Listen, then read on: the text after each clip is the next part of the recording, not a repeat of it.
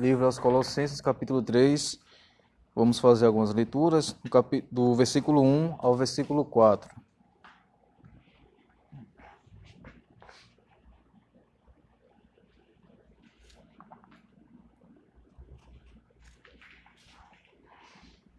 Todos encontraram?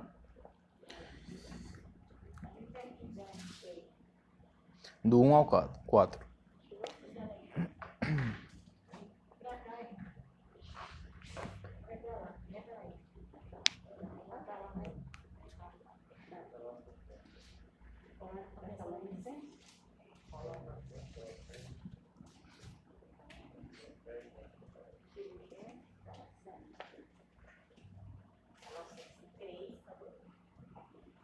Isso. Pronto. É, que diz o seguinte: Portanto, se fostes ressuscitados juntamente com Cristo, buscar as coisas lá do alto, onde Cristo vive, assentado à direita de Deus.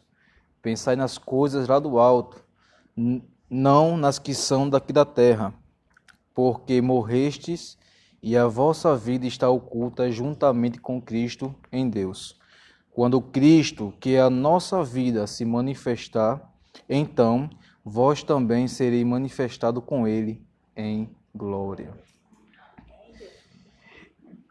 Meus irmãos, é, homesickness é um nome bonito para dar um é um nome bonito para dar um sentimento muito comum que nós temos é o termo usado para falar sobre as saudades que sentimos de casa. Quando, quando fazemos viagens longas, ou até mesmo quando nós fazemos breves passeios. Algumas pessoas ficam ansiosas, outras deprimidas, e muitas ficam realmente doentes de saudade. Mas todas querem voltar logo para casa. Uma professora de 43 anos.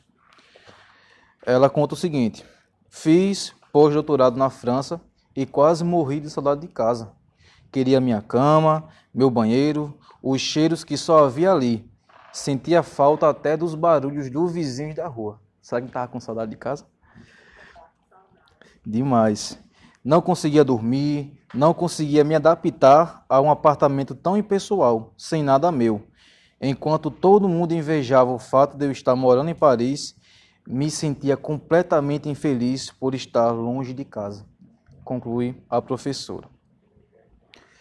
E uma das coisas que tem se perdido na igreja evangélica, na igreja cristã, ao longo dos anos, foi o anseio pelo céu, o desejo pelo céu, né? É notório isso porque a gente não vê mais nos nossos púlpitos pregação sobre o céu. A gente não vê mais isso. Né? Então, esse senso comum desejando pelo céu não existe mais. E me permitam perguntar a vocês, mas respondam em seu coração.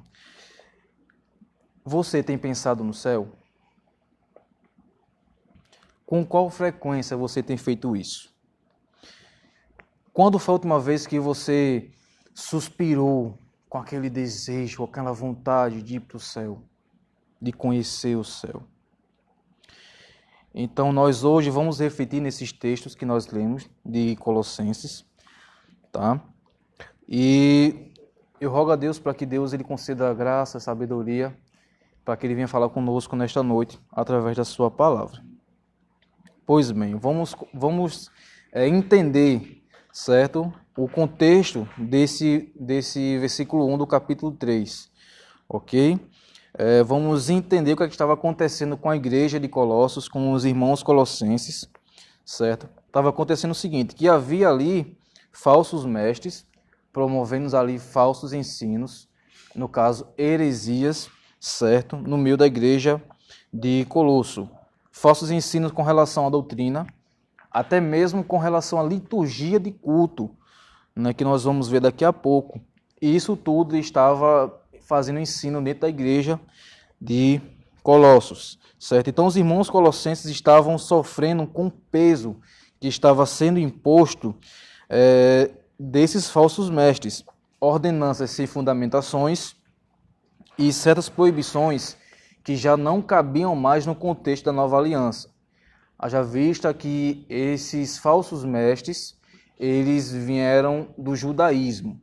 Então, eles queriam pegar o peso do judaísmo, certo? Pegar o peso da lei, das ordenanças da lei, dos rituais, do, das cerimônias da lei e querer colocar na igreja de, dos Colossenses, certo? E Paulo ele vai iniciar isso, iniciar o capítulo 3 é, com dois termos: buscai e pensai, versículo 1 e versículo 2, certo? Justamente porque os colossenses estavam correndo o risco de voltar ao paganismo que estavam sendo propostos e impostos pelos falsos mestres. Paulo fez uma, uma série de, con, de condenações a partir do versículo 16 do capítulo 2, que é o capítulo anterior. Vamos caminhar até lá? No capítulo 2, nós vamos ler a partir do versículo 16.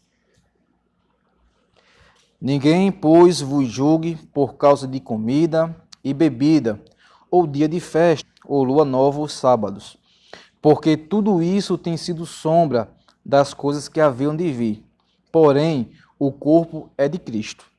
Ninguém se faça árbitro contra vós outros, pretextando humildade e culto dos anjos, baseando-se em visões, enfatuando sem motivo algum na sua mente carnal, e não retendo a cabeça, da qual todo o corpo suprido e bem vinculado por suas juntas e ligamentos, cresce o crescimento que procede de Deus.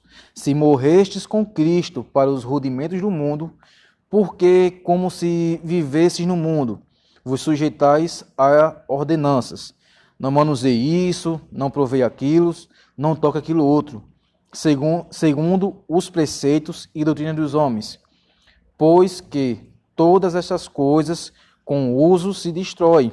Tais coisas, com efeito, têm aparência de sabedoria, como culto de si mesmo, e de falsa humildade e de rigor ascético. Todavia, não tem valor algum contra a sensualidade. Então, Paulo, ele, ele inicia esse, esse capítulo 3, certo? Justamente é, mostrando um contraste de tudo que ele havia citado no final do capítulo 2. Nós vamos observar o versículo 16 do mesmo capítulo, tá? Capítulo 2. Ninguém, pois, vos julgue por causa de comida e bebida, ou dia de festa, ou dia de lua nova, ou sábado. Então, Paulo condena essas ordenanças, certo? Certas ordenanças que acrescentam ou invalidam o sacrifício de Cristo. No caso, estão invalidando a salvação só pelo mérito de Cristo, só por Cristo colocando assim um pré-requisito para a salvação, sendo assim uma heresia, como nós vimos no módulo da, da escola bíblica, o módulo de certas heresias com o professor Jorge, no começo do ano, não é isso? No começo do ano, então tudo aquilo que a, que a gente tem, Cristo mais alguma coisa, tirando sim o foco de Cristo, mas acrescentando algum trabalho que a gente tem que fazer, é uma heresia. Então temos algumas regras para a salvação. É, então, você não pode fazer isso, você tem que fazer isso, você não pode é, cultuar Deus em tal dia, tem que cultuar em tal dia. Então, Paulo, ele está ali aniquilando, porque isso, isso é obra da carne, isso é, é práticas mundanas, práticas de seitas, práticas que são heresias. Tá? Então, algumas regras estão no versículo 20 e 21 do capítulo 2 que fala o seguinte: Se morreste com Cristo para os rudimentos do mundo, porque, como se vivesse no mundo, vocês sujeitais às ordenanças. Não manuseie isto, não provem daquilo e não toquem naquilo outro. Então, Paulo está basicamente já atacando esses usos e costumes, esses dogmas, esse peso humano é, que torna o evangelho de Cristo, que fere a doutrina de Cristo trazendo assim um peso desnecessário para a vida cristã. Que muitas das vezes o cristianismo ele é visto como chato. Por quê? Porque as pessoas pensam que o cristão ele é um alienígena, né? ele é um ser de outro mundo. E de fato é, espiritualmente falando, ele é. Mas ele acha que para ser crente, não pode fazer isso, não pode ir a certos lugares, não pode comer certo tipo de comida, não pode fazer coisas em certos dias. Então, isso são coisas que os falsos mestres impõem certo peso na, na doutrina bíblica, quando é totalmente desnecessário. E no versículo 18, ainda do capítulo 2, Paulo vai falar o seguinte: Ninguém se faça árbitro contra vós outros, pretextando humildade e culto dos anjos, baseando-se em visões, enfatuando sem motivo algum na sua mente carnal. E esses falsos mestres que estavam colocando esse peso né, na doutrina de Cristo, eles diziam o seguinte: que recebeu uma nova revelação. Eles diziam que Deus falou com ele através de um sonho, através de uma visão, um anjo falou com ele, e isso traria para ele um certo tipo de autoridade espiritual, como se ele fosse uma pessoa que estivesse no nível mais espiritual, maior que todos. Né? Por isso que eles estavam colocando essas doutrinas. E é muito diferente de hoje em dia, né? Hoje em dia não existe isso não, né? Não existe pouco, né? A gente vê só só olhar um pouquinho na internet, andar pelas ruas que você vai ver muita gente falando que Deus manda te dizer, Deus me revelou isso, eu estou vendo isso, eu estou vendo aquilo, né? Deus falou comigo, Deus me arrebatou, e quando Deus. É isso que te digo, e quando Deus não fala nada, Deus está ali calado. Né? A, a maior mensagem do Evangelho é arrependa-se. Hoje, a maior mensagem desse falso Evangelho é esse que te digo que vou te dar alguma coisa. Esse que te digo que eu vou te abençoar, né? Eis que te digo que se postados me adorarem, te darei o que você quiser. É, esse último que eu falei agora, quem falou foi Satanás a Deus, a Jesus. Então, muitas pessoas não, não têm essa percepção e acabam sujeitando-se a falsas doutrinas, a falsos mestres, quando na verdade eles não têm nada de Deus, certo? Então, o apóstolo Paulo, ele fala para a igreja de Colossos é, buscarem as coisas celestial, a pensarem no céu de fato, a, a, a desejarem o céu, a, a, a ter aquele ânimo, sabe, aquela ansiedade de chegar ao céu, a buscar, e não só buscar, mas como também pensar no céu.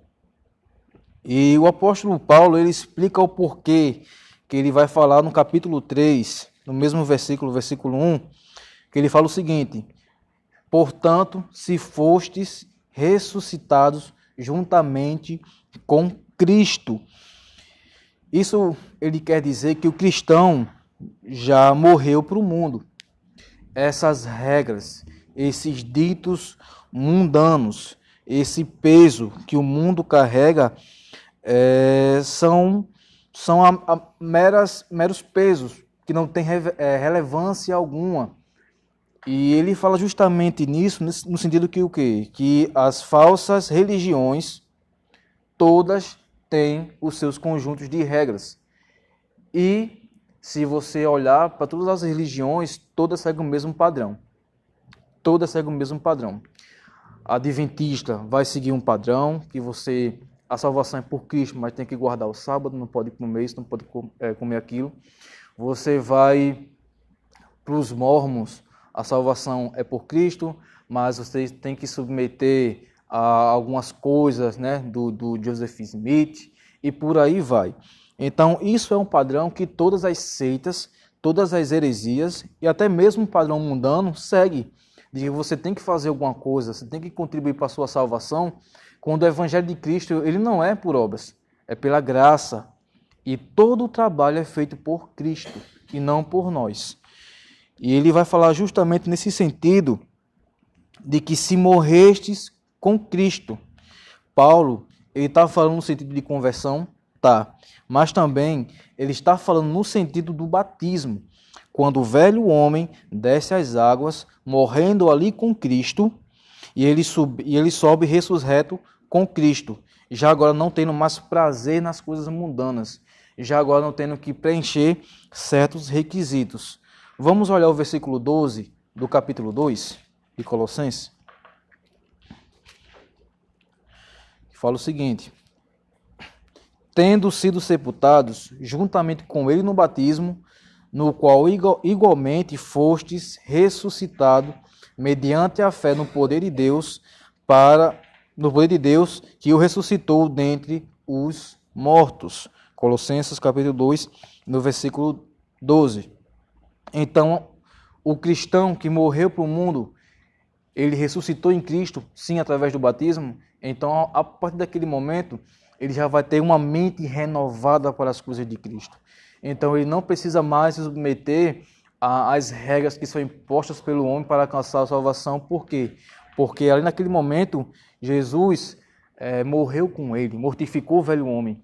Ele ressuscitou através do batismo com Cristo e está livre de todas as, as amarras, de todo o peso que as falsas doutrinas e heresias podem colocar no homem. Paulo fala para abandonar tudo isso e fala também para que nós vivemos em busca do reino celeste, pois nós já estamos reinando com Cristo em glória. Nós já estamos santificados e glorificados com Cristo. E Paulo segue no capítulo 3, falando o seguinte: Buscai as coisas lá do alto, onde Cristo vive, assentado à direita de Deus.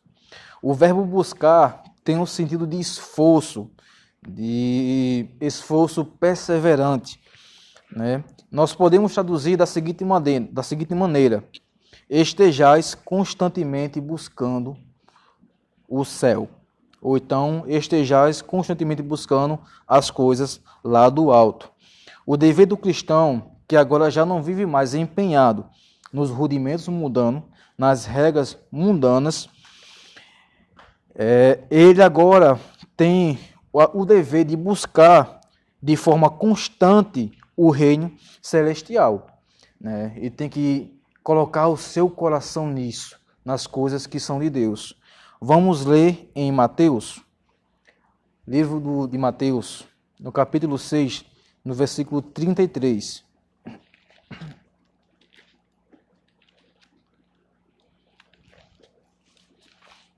Mateus 6, 33.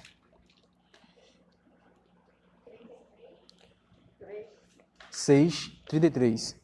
6, 33. Mateus 6, 33. Buscai, pois, em primeiro lugar o seu reino e a sua justiça, e todas estas coisas vos serão acrescentadas. Então, o cristão, ele é, ele é aquela pessoa que o seu coração está empenhado em buscar as coisas do alto, em buscar as coisas celestiais, a almejar, ele passa a viver, a suspirar, a ter vontade de ter mais contato com seu Senhor, com seu Mestre, a querer realmente a viver já aqui em terra as maravilhas celestiais. Então o cristão ele não vive mais anelando, né, desejando as coisas terrenas. Ele agora tem ele agora ele suspira, ele tem desejo pelas coisas do alto. O reino celeste é a vida do cristão e ele vive por alcançá-lo de forma integral. Mas por que buscar as coisas do alto? A resposta, Paulo já vai dar logo em seguida. Paulo vai dizer o seguinte: onde Cristo vive. Devemos buscar as coisas do alto, porque é onde Cristo vive. O maior desejo de um cristão é viver com seu amado Senhor. O cristão é desejoso estar ao lado do seu mestre. O cristão ele tem vontade, o cristão ele, ele não quer ir para o céu por causa das belezas que vão ter no céu, né? Por causa da rua de ouro, por causa da praça, do fruto, né? Dos irmãos que vão estar lá. Não, o cristão genuíno, ele quer ir para o céu porque o seu Senhor está lá. E se Jesus estiver no inferno, ele também vai querer estar, porque ele quer estar ao lado do Senhor Jesus. O cristão genuíno, ele não quer buscar o céu por, por fantasias, por coisas que são supérfluas, mas sim pelo amor e a, o desejo que ele tem pelo seu Mestre, Jesus Cristo, que o salvou da condenação do pecado. E a gente pode pensar, mas espera aí, é, Cristo vive em mim, não é isso? Cristo vive em mim, certo? Cristo vive em você, não tira sua razão, você está certo. Mas entenda o seguinte, que no céu nós teremos a plenitude de Cristo. No céu nós seremos transformados igual a Cristo. Não teremos distinção. Lá no céu nós estaremos tão cheios da presença de Cristo em nosso coração, né, que nosso desejo é realmente querer buscá-lo. Como eu falei, o cristão, ele quando ele olha para o céu, ele mira em Cristo porque ele quer ter a presença do seu Senhor. Se nós aqui em terra, né, com nossos corpos que têm pecados, né, com todo o, a corrida do dia a dia, nós sentimos a presença do Senhor quando oramos, quando adoramos. Imagine no céu que a gente não vai ter cansaço, que não vai ter doença nenhuma. Então, Cristo, ele está no céu, ele vive no céu. E lá ele vai preencher tudo em todos, e nós seremos de igual modo preenchidos pela glória do Senhor. Os que buscam as coisas do alto não estão atrás de fantasia, de sonho, mas estão ajuntando tesouros de valor sem igual. Lá onde a traça nem o ferrugem pode acabar com nada, porque nosso tesouro está em Cristo. E seguindo o texto, no capítulo 2, no versículo 2, perdão, Paulo diz o seguinte: Pensai nas coisas lá do alto, não nas que são aqui da terra. O apóstolo Paulo fala aos irmãos de Colossos que não, não basta apenas buscar, mas também o pensar é necessário. Usar a mente e o coração, né? Mente e coração porque uma coisa está associada com a outra. Ok? Se eu tenho um anseio, se eu tenho uma vontade de buscar uma melhoria de trabalho, de emprego, de salário, eu vou começar a pensar nisso. Como é que eu posso fazer para chegar, para ter tal emprego, para ter tal cargo? Eu vou trabalhar na minha mente todos os dias para conquistar aquilo que meu coração está inclinado, que no caso seria uma promoção de trabalho. Então, da mesma forma, Paulo quer que nós é, pensemos em Cristo, nas coisas que são do alto, desse modo, de fato, depositando nosso coração, depositando a nossa mente nas coisas de Cristo. Né? E Paulo ele trabalha os aspectos internos, né? mente e coração. Ele trabalha nesses aspectos de um cristão que foi ressuscitado em Cristo e que já não vive mais para esse mundo. Né? Nós vivemos hoje em um mundo repleto de teologia humanista. Né? Nós tivemos a teologia da prosperidade, né? Que fala que, que Jesus morreu, mas ele morreu para lhe dar um carro novo, para já você rico, e que se você é pobre, miserável, está passando por aperto, é falta de fé em Cristo.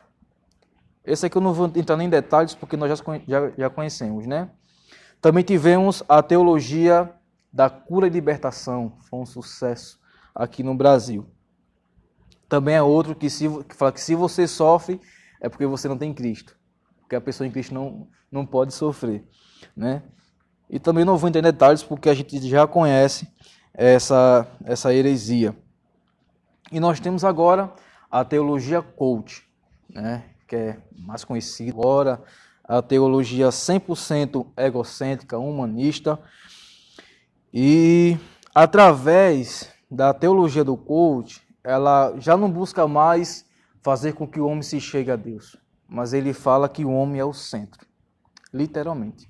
Né? É isso que nós vemos com alguns pregadores, alguns propagadores dessa, dessa teologia, em que o homem é o centro. Então, que o homem tem que procurar o seu propósito aqui na terra. O homem tem que saber qual o propósito que Deus deixou aqui na terra para ele fazer. Procurar o seu valor, Então, observem, a gente teve a teologia da prosperidade, a teologia da cura e libertação, e agora nós temos a teologia do coach. São teologias nocivas que estão buscando afundar cada vez mais o homem aqui na terra. Estão tirando o homem do céu. Por quê? Porque vai tornar você rico se você tiver fé, tiver fé em Deus. Se você tiver fé em Deus, você vai estar bem de vida. Você vai estar com a sua saúde lá em cima, você nunca vai ficar doente, você nunca vai sofrer. E outra coisa, você agora é o centro. Então, tudo que você quiser fazer aqui na terra, você vai poder fazer aqui na terra. E já não há mais espaço no céu, nos corações das pessoas que, que aderem a essa teologia da, da, do coach, certo? Porque o mundo gira em torno do homem. Então, o homem ele vai cada vez mais querer saber o seu propósito, querer correr atrás dos seus anseios, de que ele é o centro de Deus, ele é o centro de Cristo, que sem ele as coisas, o mundo, né, não teria nenhum nexo, porque ele é um ser insubstituível. E isso é um modo muito perigoso, porque acaba entrando em nossos lares, é, de certa forma, diretamente ou indiretamente, e se nós atentarmos para esse tipo de teologia, nós iremos afundar no mundo. Nós vamos perder o senso a vontade de querer ir para o céu. Então, esse é um ponto muito importante e de que quando você vê que está focando nas coisas deste mundo, corra. Corra. Por quê? Porque o pensamento de um cristão é de querer morar no céu, porque ele é cidadão do céu. Ele é um forasteiro, né? Ele é um peregrino. Como eu falei aqui no início, Todo mundo aqui tem sua casa, todo mundo aqui gosta do conforto da sua casa. Você pode viajar para Dubai, você pode ir para Maldivas, mas você pode curtir uma semana, duas, mas vai chegar um dia que você vai querer voltar para sua casa, né?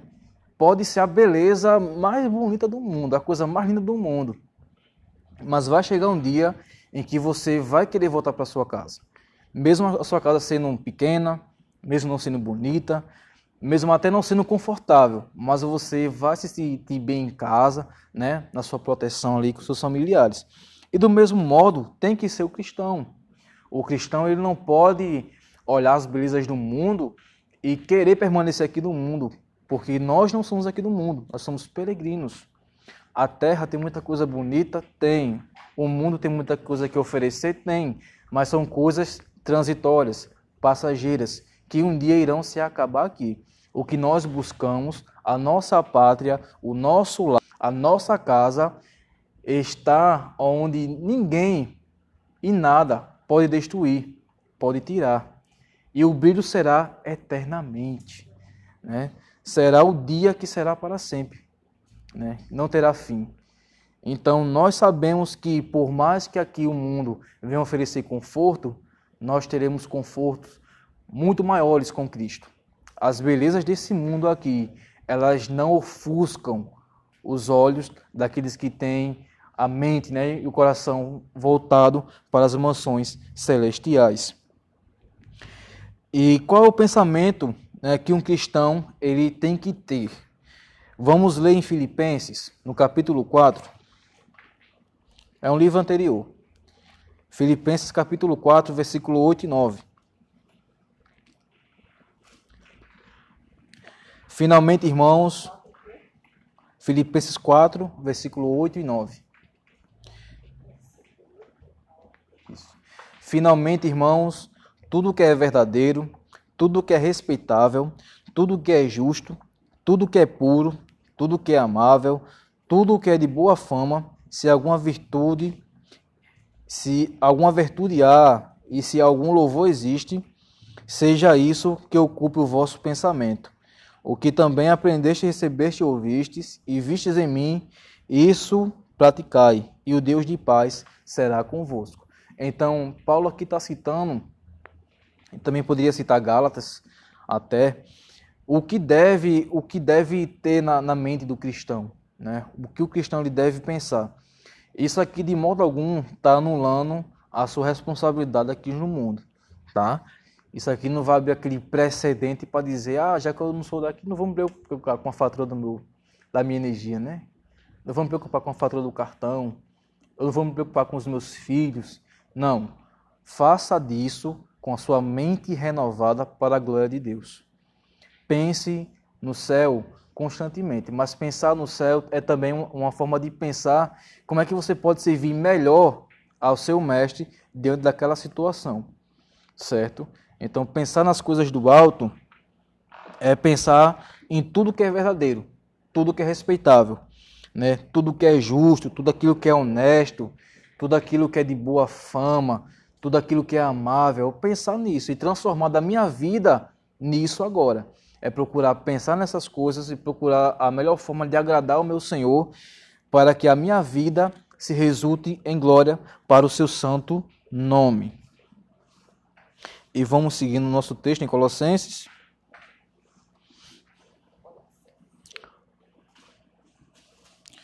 E seguindo o verso 3, versículo 3: Porque morrestes e a, e a vossa vida está oculta juntamente com Cristo em Deus. E mais uma vez o apóstolo Paulo ele traz aqui o sentido de morte, né? E aqui ele mostra que de fato o cristão ele já morreu para o mundo, ele faz essa questão de estar tá lembrando, né? Olha, vocês estão mortos para o mundo, vocês é, estão vivendo com Cristo, vocês são ressuscitados agora com Cristo. E que as coisas daqui já não têm mais nenhum valor para nós, já não tem mais nenhum encanto. É, não devemos nos apegar nas coisas daqui, não devemos correr feito loucos é, para conquistar, né, ser ambiciosos para conquistar aquilo né, que, no, que nosso coração tanto almeja é, conquistar fortunas, casa, carro, é necessário. Casa, carro é necessário. Mas se o nosso coração está frequentemente correndo atrás disso, pensamento 24 horas nisso, isso é nocivo. Isso está ocupando o lugar do nosso Senhor, então isso é idolatria, que é até o que Paulo vai citar a partir do versículo 5 é, até o versículo até o versículo 11 do mesmo capítulo, tá? Mas nós não vamos ver isso hoje. Vamos ver isso numa outra oportunidade. Então, é, Paulo fala o seguinte: que nós temos que voltar a nossa mente e o nosso coração e o nosso desejo de buscar o céu, de realmente ter aquela vontade do céu, tá? E segundo um site americano, as causas da saudade, que eu citei no começo, né, da saudade de casa são perturbação do estilo de vida, distância cultural, dificuldade de adaptação, sentimentos de não pertencer. Então, são esses quatro, né? Quatro causas que causam a saudade de casa. A perturbação do estilo de vida, distância cultural, dificuldade de adaptação e sentimentos de não pertencer.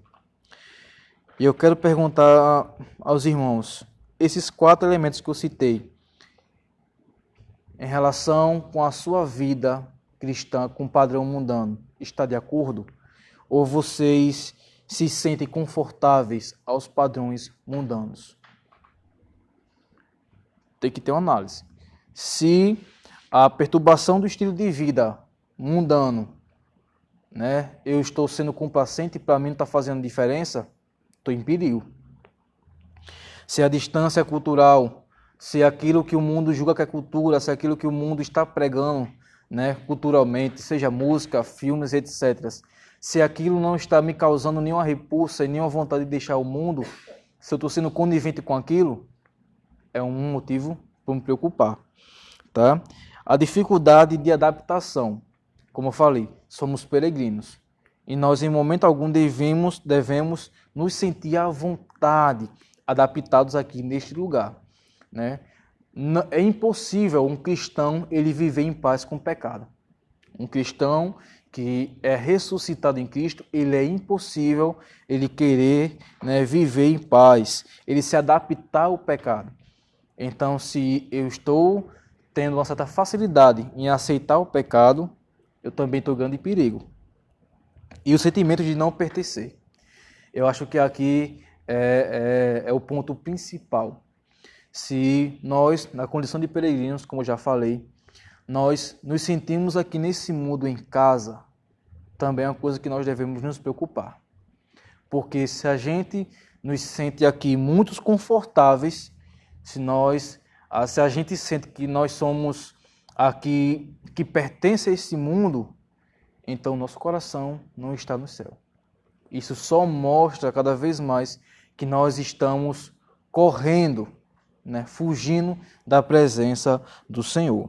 Então faça uma análise no seu coração, né, e veja se os pontos que eu citei eles batem de acordo com os seus sentimentos em relação ao mundo, né? O quanto de amor que você tem depositado nas coisas daqui, né? O que, o quanto que você tem feito, né? De certa forma, que entregando o seu coração, a busca incessante. O que é que isso tem tem tem no seu coração, tem preenchido o seu coração? Né? Qual qual é o seu último pensamento e qual é o seu primeiro pensamento, né? Antes de dormir quando acorda? Isso está falando muito sobre a sua vida particular com Deus. Isso está tá falando muito sobre o nível de cristianismo que você tem vivido é, na sua vida pessoal. Tá? E o, o apóstolo Paulo, no mesmo versículo, ele fala o seguinte: E a vossa vida está oculta juntamente com Cristo em Deus. E isso é um conforto que nós temos. Isto é maravilhoso saber que estamos em Cristo. E, e Cristo e Deus é uma essência, então logo nós só não estamos em Cristo, mas também estamos em Deus. Estamos preenchidos em Deus, estamos ligados com Deus, estamos ali enxertados com Deus. E não apenas estamos enxertados, ligados e estamos, estamos inseridos em Deus. Deus ele está nos escondendo do mundo, Deus está ali nos ocultando, estamos escondidos em Deus. Deus ele está ali nos escondendo nele mesmo das coisas deste mundo, para que nós não voltemos a viver a nossa velha natureza, mas que nós possamos viver de forma graciosa eternamente para ele. Nós não vivemos mais sobre o jugo do velho homem, do pecado e do mundo tá? E eu gosto de finalizar com as palavras do apóstolo João, em 1 João, primeira epístola de João, no capítulo 3.